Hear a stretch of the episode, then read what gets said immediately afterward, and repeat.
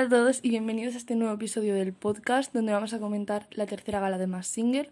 Lo primero, deciros que perdonad por mm, el retraso de este capítulo, pero es que me ha sido imposible subirlo antes y a ver si ahora en vacaciones puedo subirlos más pronto. Y lo segundo, deciros que he estado viendo varios vídeos de YouTube donde la gente comentaba sus teorías, en donde os voy a dejar todos los canales que he visto en la descripción del podcast, para que podáis ir a ver sus vídeos porque son muy guays y hay gente con teorías chulísimas, y también para que sepáis de dónde he sacado las teorías. Aparte de esos vídeos no he visto nada más, no he, no he leído casi comentarios de fotos o de vídeos, pero sí que de ahí he sacado bastante información que ahora os voy a decir si me parece que es cierta o no, y vamos a comentar cada máscara, así que empezamos. La primera máscara que vamos a comentar es plátano, que ya sabíamos en las pistas que nos decía que era muy famoso, ídolo de las masas, que era muy famoso también en Latinoamérica, que era el rey de la Macedonia, tenía muchas vitaminas, que le gusta volver a su casa aunque triunfe fuera, etc. Entonces, con estas pistas, en las primeras apuestas que tuvimos de Plátano, mucha gente ya coincidimos en que iba a ser un cantante, un cantante que hubiera triunfado mucho en España y en Latinoamérica, ¿vale? O que fuera de Latinoamérica y que fuera muy famoso en ambos sitios, ¿vale? Entonces, con las pistas, con la voz, mucha gente está diciendo que es el de taburete. Yo también creo que puede ser Carlos Baute, porque la voz la puede poner así perfectamente y me cuadraría. Y la altura también me cuadraría, pero también podría ser algún trapero, no lo sabemos. La cosa es que seguro que es cantante y yo ahora mismo diría Carlos Baute, pero puede ser que no sea porque es que la voz esa puede ser perfectamente que la esté fingiendo o lo que sea. Entonces yo diría Carlos Baute de momento, pero vamos, que es un perfil de cantante seguro por cómo lo cantó y cómo, cómo actuó, pero que aún no sé exactamente quién. La siguiente máscara que vamos a comentar es flamenco, que madre mía, las rayadas con esta máscara, porque empezaron diciendo que era Carmen Lomana. Yo, de verdad, Carmen Lomana no creo que sea porque no me pega nada cómo se mueve, mm, cómo canta tampoco. Y no, no la veo ahí dentro moviéndose tanto. Yo la vería una máscara como más parada y no tan así, tan fiestera. Es que el flamenco es como que se mueve mucho y tal. No, no veo a Carmen Lomana ahí pero sí que es verdad que hay algunas cosas que pueden recordar. También se dijo mucho em, alguna modelo o alguien así, también podría ser, pero una apuesta que se está diciendo mucho y que yo estoy bastante de acuerdo es Rosy de Palma. ¿Vale? Porque, a ver, las pistas del flamenco decían que dormía mucho, no sé qué, y yo he buscado cosas, o sea, porque yo lo que hago cuando tengo una teoría es buscar en Google todo lo que pueda de las pistas, ¿vale? Entonces pongo Rosy de Palma dormir y me salió que en la peli de Mujeres al borde de un ataque de nervios que hizo con Almodóvar, pues su personaje se pasaba como mucho tiempo durmiendo en la película. Entonces, que podía ser por eso. También puede ser que a ella le guste dormir y ya está, pero que también ese dato eh, lo encontré y os lo quería contar. Em, dice que pisa fuerte por donde va, eso me cuadra mucho. Luego también dice lo de las redes sociales y creo que los Javis la siguen en Instagram, así que puede ser también por eso, por lo que nombra a los Javis, no sé qué. Luego, que tiene fobia a los leggings, la verdad es que no lo sé, pero yo no veo a Rosy de Palma con leggings, mm, pero vamos, o sea, ni de casualidad. Así que me cuadraría. Y lo del agua, pues mucha gente lo está relacionando con que ha hecho un desfile de no sé qué, de una colección que tiene que ver con el agua, no lo sé. La verdad es que esa pista me deja un poco así despistada, pero bueno, Puede ser una metáfora o puede ser verdad y que ella sea nadadora o lo que sea, no lo sabemos. Y lo de icono de la cultura pop también nos cuadraría. Entonces, por la voz, por los movimientos y tal, y por las pistas, yo creo que puede ser Rosy de Palma, y mucha gente lo está diciendo. Ya os digo que con la voz distorsionada a mí me recordaba muchísimo a Silvia Abril, o sea, ya os lo dije, pero es que la voz era de Silvia Abril, cuando está distorsionada era igual. Pero bueno, ya una vez habiéndola escuchado cantar y todo, me inclino más por Rosy de Palma. Vamos ahora con Monstruita, que también tengo una teoría muy buena que he escuchado y también la he confirmado buscando yo información. Y dicen que la monstruita es Paula Echevarría. Entonces, ¿por qué dicen esto? Lo primero, la pista clave de monstruita es lo de que ha llegado a pesar casi 30 kilos más. Entonces yo he buscado y Paula Echevarría eh, ha engordado mucho en sus dos embarazos. Creo que en el primero casi 25 kilos o así y en el segundo 21 o algo así. Entonces se acercaría bastante con lo de los 30 kilos. Después veíamos como que salían muchas portadas de revistas y tal y yo he buscado y salen muchas portadas. También lo de que sea guapa, que no le haga falta arreglarse nos cuadra. También dice que le encantan las chuches y yo he encontrado un artículo donde dice que le encanta las chuches, el chocolate, la pizza, o sea, toda la comida de ese tipo. Y también lo de las playas de Huelva, que fue la pista extra que nos dieron, he buscado fotos suyas y hay muchísimas en las playas de Huelva. Así que nos cuadran todas las cosas y yo creo que puede ser ella. La voz también se parece, es así agudita y me cuadra mucho. Y además, otro dato extra que os quiero dar es que vi un vídeo de Paula Echevarría donde le preguntaban como cosas sobre canciones, en plan, ¿qué canción te gusta para ducharte? ¿Qué canción te recuerda no sé quién?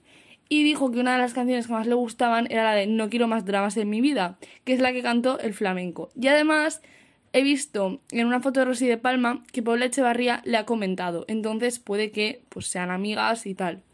Entonces que yo creo que estas dos apuestas eh, son muy acertadas y que van a ser ellas dos porque me cuadran todas las pistas, ya os digo. Vamos ahora con Perro, que es una de las máscaras que más despistada me tiene porque es que literalmente no cantó, en plan, no se le oyó nada, todo el mundo decepcionado con la actuación porque es que fue un asco de actuación, o sea, es que no se le oía, mm, cantó entre poco y nada y, tampoco pudimos reconocer su voz. Solo dijeron los jueces dos nombres que fueron Roberto Álamo y Carlos Bardem. Yo no los conozco tanto para deciros si sí o si no, pero por lo que sé, pues igual podría cuadrar. En las pistas nos dice que mm, es un perro muy chuleta, que mm, desde niño creyó en su talento, que su peli favorita es Forrest Gump, o sea, como la de Medio Mundo. Y luego, que más salía también como en un barrio, como boxeando, que eso también mucha gente piensa que puede ser deportista, pero no lo sabemos. Y pues eso, entonces, a partir de ahí no tengo ni idea. O sea, es que esta es una máscara que no tengo ni idea, porque al principio yo pensaba que podía ser el Rubius o alguien así, pero es que mm, creo que va a ser que no, la verdad. Entonces, ya como que me ha descolocado total, no tengo ni idea de quién es, pero bueno, ya veremos a ver quién es, porque no tengo ni idea. Así que de esta máscara no os puedo decir más porque es que sinceramente es una de las que más perdida estoy y no he visto tampoco ninguna teoría que me haya convencido mucho. Y vamos a hablar ahora del desenmascaramiento que fue Esperanza Aguirre. Todos nos quedamos flipando porque además se había dicho para el cactus, entonces yo me quedé como, qué guay, o sea, no sé, como que la temporada pasada no pasó en ninguna máscara y me ha gustado mucho. Y no sé, pues también alguien muy famoso y yo creo que muy guay, en plan, que esté más Singer y, no sé, me gustó mucho. La verdad es que no me gustó tanto como los dos primeros, tengo que decir. Pero pues, pues sí, me gustó también.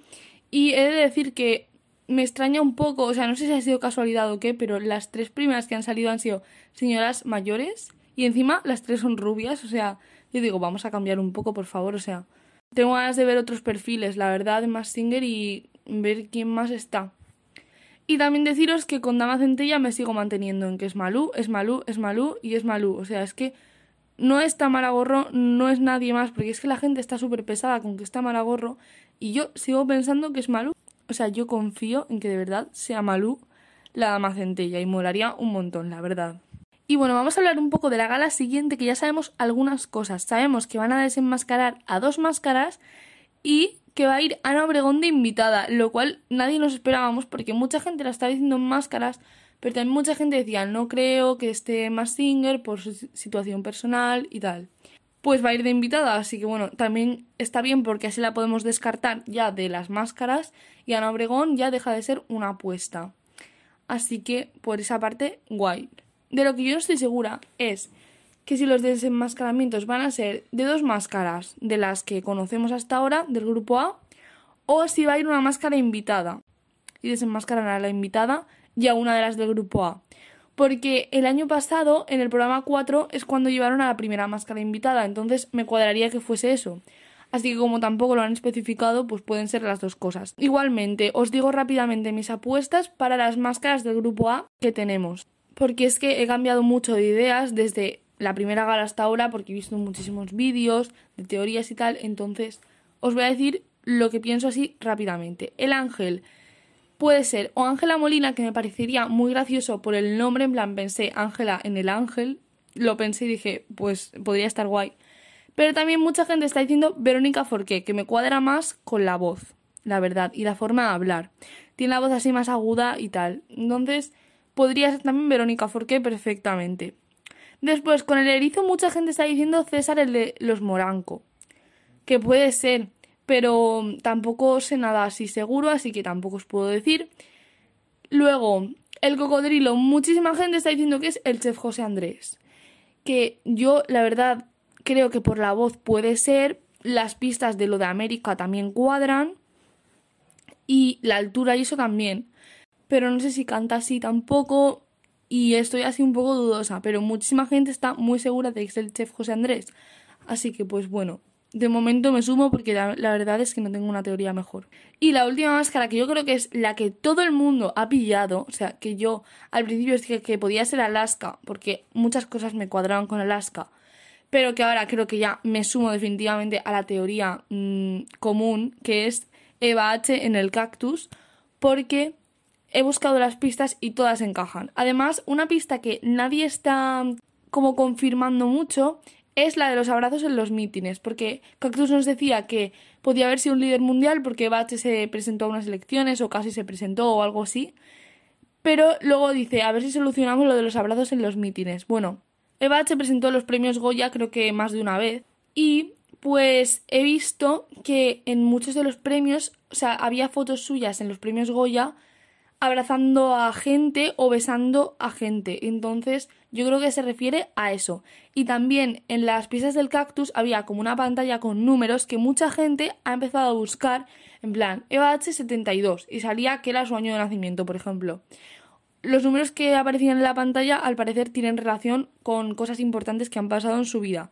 Así que Eva H 100% yo creo. También la voz se parece mucho, la he escuchado cantar y se parece mucho y el acento mexicano ese lo puede haber puesto porque ya es cómica y puede hacer acentos perfectamente.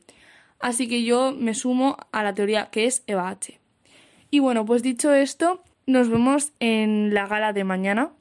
Y tengo muchas ganas ya de ver quiénes son las máscaras, la verdad. Mm, es que me lo estoy pasando súper bien haciendo el podcast, comentándolo con vosotros, descubriendo todas las pistas, las teorías, no sé. Así que bueno, espero que os haya gustado el episodio de hoy, que me sigáis en el podcast y pues nada, que nos vemos la semana que viene.